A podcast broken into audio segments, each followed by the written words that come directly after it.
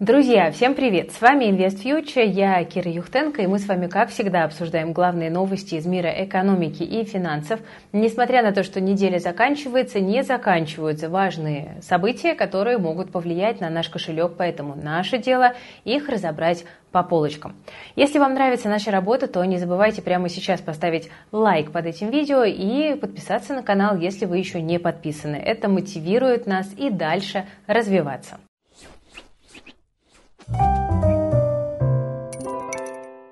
Ну что ж, э, новость первая. За гособоронзаказом будут следить внимательнее. Президент России Владимир Путин подписал указ, который предусматривает введение внешнего управления на предприятиях, которые срывают гособоронзаказ, но такая мера может вводиться э, только в случае введения военного положения.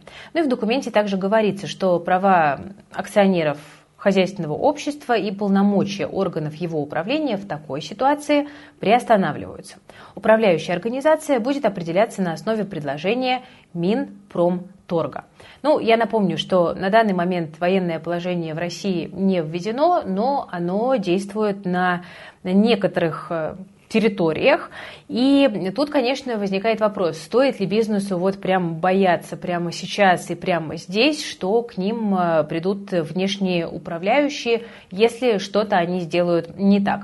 Ну вот, например, гендиректор Российского совета по международным делам Андрей Картунов комментирует этот указ и говорит, что на данный момент говорить о том, что этот указ там, может коснуться всей страны, явно преждевременно, и скорее подготовка такого указа – это предупредить предупредительный сигнал. Цитата. «Можно предположить, что выявляются проблемы, сложности при выполнении гособоронзаказа. Наверное, этот указ – мера воздействия на руководителей оборонных и иных предприятий, которые обслуживают гособоронзаказ. Предупреждение. Если они будут легкомысленно к нему относиться, то, возможно, самые неприятные для них последствия». Ну, сейчас и правда такие времена, когда считать приходится каждую копеечку, и э, даже Минфин России не так давно говорил что планирует проводить ревизию трат на оборонку. Проверять обещают тщательно. Мишустин заявил, что каждый рубль должен быть потрачен эффективно. Так что, э, ну, понятно, что бизнесу, который с этим взаимодействует, нужно быть очень внимательными и в этом смысле чистоплотными, потому что о последствиях, в общем-то, предупредили. Последние недели на фондовом рынке неспокойно. Еще несколько российских банков попали в санкционные списки, а часть брокеров была вынуждена приостановить сделки с частью бумаг, чтобы инвесторы не пострадали. Тем, кто держал активы только на брокерских счетах, нужны альтернативы. Та самая диверсификация, о которой мы говорим постоянно. Один из способов снизить риски краудлендинг – система кредитования малого и среднего бизнеса частными и институциональными инвесторами. На ней предприниматели берут деньги на покрытие кассовых разрывов и возвращают обратно с процентами. А краудлендинг-операторы, такие как JetLand, выступают в роли биржи и брокера одновременно. JetLand – это один из крупнейших операторов в реестре Центробанка России. Команда этой платформы построила систему, в которой инвесторы могут получать высокий доход при относительно низких рисках. Вот мы видим, что дефолтность за все время работы компании всего лишь 1,37, меньше, чем 1,4%. Доход инвесторов при этом довольно высок. Те, кто начал инвестировать на Jetland год назад, смог заработать до 19%, 19,1%, если быть точнее, к своему капиталу. Или получил 19 100 рублей годовых за каждые 100 тысяч инвестиций. Доходность моего краудлендинг-портфеля за последний год превысила 18,5%. Краудлендинг подходит и новичкам. Им доступен режим автоинвестирования, благодаря которому можно гибко настроить уровень риска, сроки инвестиций и диверсификацию портфеля. Потенциальная доходность при этом останется выше депозита или облигаций. Друзья, вы можете оценить краудлендинговую платформу JetLand лично. По ссылке в описании к этому видео можно получить дополнительные 5% к общей доходности от первой суммы пополнения портфеля сроком на три месяца. Ну а мы с вами продолжим говорить о российской экономике. Долгое время было не очень понятно, что делать с северными потоками, подорванными в сентябре. И вот сегодня агентство Рейтер сообщило, что их вроде бы решено закрыть и законсервировать. Агентство также сообщило, что планов ремонтировать газопроводы нет, перспектив для возобновления поставок газа в Европу через них не предвидится, ну а значит и смысла в их работе тоже нет. Суммарная стоимость потоков составляет э, примерно 18 миллиардов долларов. После подрыва убытки от утечки газа составили еще примерно 2 миллиарда долларов. Ну а еще существуют страховые и экологические штрафы Сумма выходит приличная. Расследование по инциденту зашло в тупик. Комиссии заявляют, что не могут получить доступ к потокам для выяснения обстоятельств, а ООН говорит, что вынести обвинения не могут без национальных расследований. Американский журналист Сеймур Херш в феврале заявил, что именно США ответственны в подрыве. Ну а Штаты заявили, что это ложь. Что будет с ними дальше, не очень понятно. Сейчас российский газ, напомню, поступает в Европу по обходным путям через третьи страны по таким, мягко скажем, не очень белым схемам. Друзья, кстати, я чуть не забыла вам рассказать. Наша команда тут запустила интерактивную игру в Телеграме. Она называется If Sims. А, мы в рамках этой игры разыгрываем не что-нибудь, а PlayStation пятерку и подписки на IF+. Если хотите PS5, то обязательно подключайтесь. Как это работает? Наш герой проходит определенный путь, и на развитие событий влияете вы, наша аудитория. Уже проголосовали за то, что это мужчина, ему 32 года, его зовут Иннокентий Петрович. У него есть сын Вова, пятилетний, и жена Алевтина. И вот прямо сейчас мы голосуем за э, работу для Иннокентия Иннокентия Петровича. Э, проблема в том, что на данный момент побеждает учитель труда, но я бы, например, больше хотела, чтобы он работал мужем на час. Такой вариант у нас тоже есть. Так что я оставляю в описании к этому видео ссылочку на пост в Телеграме с голосованием. Переходите и голосуйте за профессию для Иннокентия Петровича. Ну а дальше он уже также по результатам ваших голосований э, будет решать финансовые проблемы, развиваться, достигать своих целей. И вот на это все вы будете влиять, и мы посмотрим, придет он к результату или не придет. Так что давайте, подключайтесь к борьбе за PS5, у нас там весело. Давайте не будем с вами уходить далеко от энергетики. Добыча нефти в России может упасть на 20% к 2030 году. Об этом предупреждают эксперты Яков и партнеры. Это бывший э, внезапно McKinsey. Мы пока зависим от высокотехнологичного импорта, а иностранные компании с Россией работать перестают, и России технологичного оборудования может не хватать. Что такое вообще минус 20% от добычи? Вот по оценкам Минфина на 23-25 годы при добыче 8 миллионов баррелей в сутки Россия должна продавать Юрлс по 85-95. Если учесть текущий дисконт к бренд 40%, нефть должна добраться до 120-130 долларов. Ну, это просто прикидки для наглядности. Понятно, что никто не может сказать, что будет там через месяц месяц, не то что через 7 лет. Ну, хотя Маккензи рассмотрели снижение добычи только из-за технологических ограничений, но и без этого России приходится сужаться из-за санкций, эмбарго и потолков.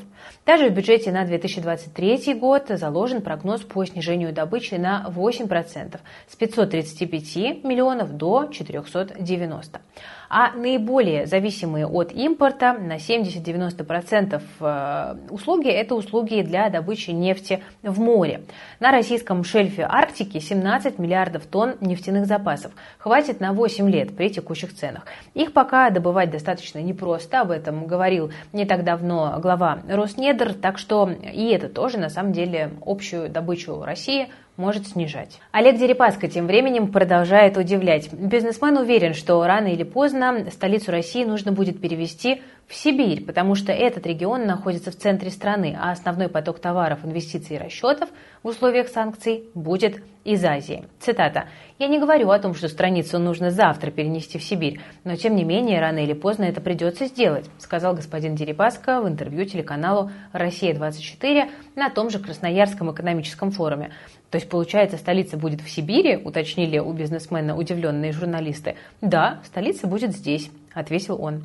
Олег Дерипаска ответил, что Сибирь географически находится в центре России, а основной поток инвестиций в будущем в Россию будет идти из Азии. И, по его мнению, э, в сибирском регионе можно решать на месте многие вопросы, которые связаны с развитием бизнеса с Азией. Ну, пока Дерипаска хочет переместить столицу, Тиньков хочет э, переместить свою юрисдикцию. Компания планирует провести перерегистрацию с Кипра на новую, но пока неизвестную территорию.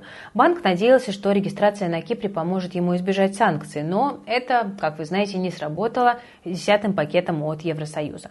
Пока нет точной информации, но, возможно, Тиньков последует примеру Викей и зарегистрируется в специальном административном районе Калининграда. Такие районы дают налоговые бонусы и, по сути, являются э, офшорами на территории России, да, как вы знаете. И отмечается, что делистинг с лондонской биржи не планируется, банк там останется, хотя с марта 2022 года торги не ведутся. А, вы помните, что теперь брокерские подразделения Тинькофф не предоставляют клиентам доступ к иностранным бумагам, а приложения Тиньковские исчезли из App Store. Ну а активы клиентов переводятся в другую компанию, и через пару недель их обещают разморозить. К чему это все приведет, пока не очень понятно, но а Тинькофф уверенно заявляет, что заранее готовился к такому сценарию и действует по плану. Нам остается только наблюдать, потому что таких прецедентов мы еще не видели. Кстати, еще про Тинькофф Банк. Из сегодняшнего э, Тинькофф временно перестал осуществлять валютные переводы в Грузию, так как банк-корреспондент операции не обрабатывает. Это случается, кстати, не в первый раз. В октябре 2022 года банк уже приостанавливал валютные переводы в некоторые страны, и Грузия была среди них, но тогда не было санкций. В конце февраля в Тинькофф нам говорили, что санкции ну никак, ну вообще никак не повлияют на работу банка. Но, как мы уже поняли с вами да, по прошлому году, заявления банков э, не всегда реальности соответствуют. Сказано было, что приостановлены валютные только переводы, то есть, наверное, доллары и евро. Мы решили с командой этот вопрос в поддержке уточнить это оказалось, кстати, не так просто, потому что про доллары и евро сразу однозначно сказали нет, а вот про рубли и лари сотрудники долго не могли ответить и просто перекидывали нас э, между собой, и в итоге сказали, что переводы в Грузию в принципе недоступны. Ну, хотя, на самом деле, особой уверенности в словах менеджера не было. Но на официальном сайте Тинькофф Грузия в качестве страны для переводов уже отсутствует. Вот так вот санкции никак не влияют на работу банков. Ну, давайте поговорим о чем-нибудь приятном. А, тут э, совет директоров Фосагра рекомендовал дивиденды за четвертый квартал 465 рублей на акцию. Это доходность в районе 7%. То есть всего за 2022 год получается 17% див-доходности. Очень неплохо с учетом того, что и котировки, как вы помните, подрастали. Компания увеличила прибыль на 42%, EBITDA на 39%. Ну, в общем-то, неудивительно. Спрос и цена на фосфатные удобрения, на которых компания и специализируется, вырос. А, ну и, в общем-то, а, тенденция достаточно понятна. Тут напрашивается вопрос, а не попадет ли такой богатый и успешный фосагро а, под windfall tax, который обсуждается в последнее время, под добровольно-принудительный взнос, потому что если это налог на удачу, то что как неудача принесла компании Фосагро такие прибыли в сложные времена. Ну, в общем, бумага оказалась, конечно, очень привлекательной чуть раньше, а вот сейчас вопросы начинают появляться. К тому же цена на газ в Европе снизилась ниже 500 долларов впервые с августа 2021 года. Немножко о крипте тоже поговорим. Биткоин сегодня упал до 22 тысяч долларов из-за проблем у криптобанка Silvergate.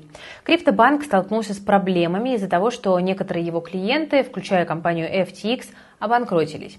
Silvergate не может выпустить финансовый отчет, потому что у него возникли проблемы с финансированием, и он его отложил. Это обрушило акции криптобанка и вызвало волну ликвидаций на крипторынке. Проблемы Silvergate и даже FTX связаны с тем, что закончилась эпоха легких денег, так называемая. Из-за роста ставок от центральных банков э, меньше денег стало попадать в рисковые активы, потому что растут доходности по безриску.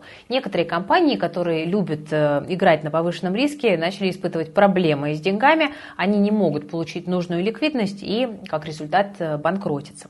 Рост ставок, конечно, продолжает давить на рисковые активы, обнажать их слабые места, которые образовались в период хайпа и печатания денег. Если лопание таких пузырей продолжится, то правительства будут принимать более строгие меры для регулирования рынка, что будет, возможно, мешать росту цен. Но если посмотреть на ситуацию немножечко с другой стороны, то, возможно, регулирование рынка криптовалют среднесрочно – это как раз, наоборот, позитивный фактор, потому что он рынок легализует, очистит, и, скорее всего, там крупные монеты э, будут чувствовать себя все еще хорошо. Ну а вот э, лишние проекты с рынка будут уходить. Посмотрим, как ситуация будет развиваться.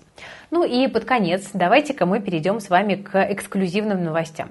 Наша команда, э, наша редакция сегодня решила впервые в истории спросить у чата GPT, каких правил придерживается легендарный инвестор Рэй Далио. И нейросеть нам рассказала, что стало залогом успеха миллиардера, и, возможно, эти правила помогут вам добиться того же. Правило номер один – Примите реальность и смиритесь с ней. Инвестор считает, что первое и самое важное правило – быть честным с собой и другими в отношении реальности. Необходимо признавать свои ошибки и слабости и смотреть на ситуацию трезво. И, конечно же, быть открытым для обратной связи. Второе правило, которое сгенерила нам нейросеть – учитесь на ошибках.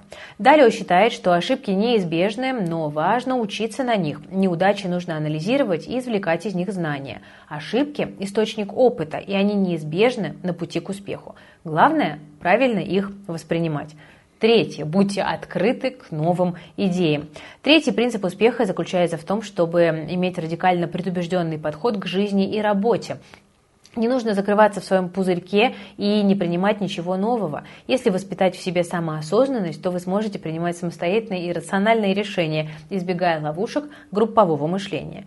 Ну, в целом, три принципа Далио подчеркивают важность осознанности, непрерывного обучения, в том числе и на ошибках, и отсутствие предубеждений в достижении успеха. Вот, собственно, такой нам э, дала результат нейросеть, и надо сказать, что получилось достаточно прилично. Она просто скомпоновала опознавала ту информацию, которая была в сети, и выдала ее во вполне читабельном виде. Нейросети, конечно, продолжают удивлять. Берем на заметку. Ну а я на этом, друзья, буду с вами прощаться. Берегите себя, своих близких и свои деньги. Хороших выходных и до новых встреч!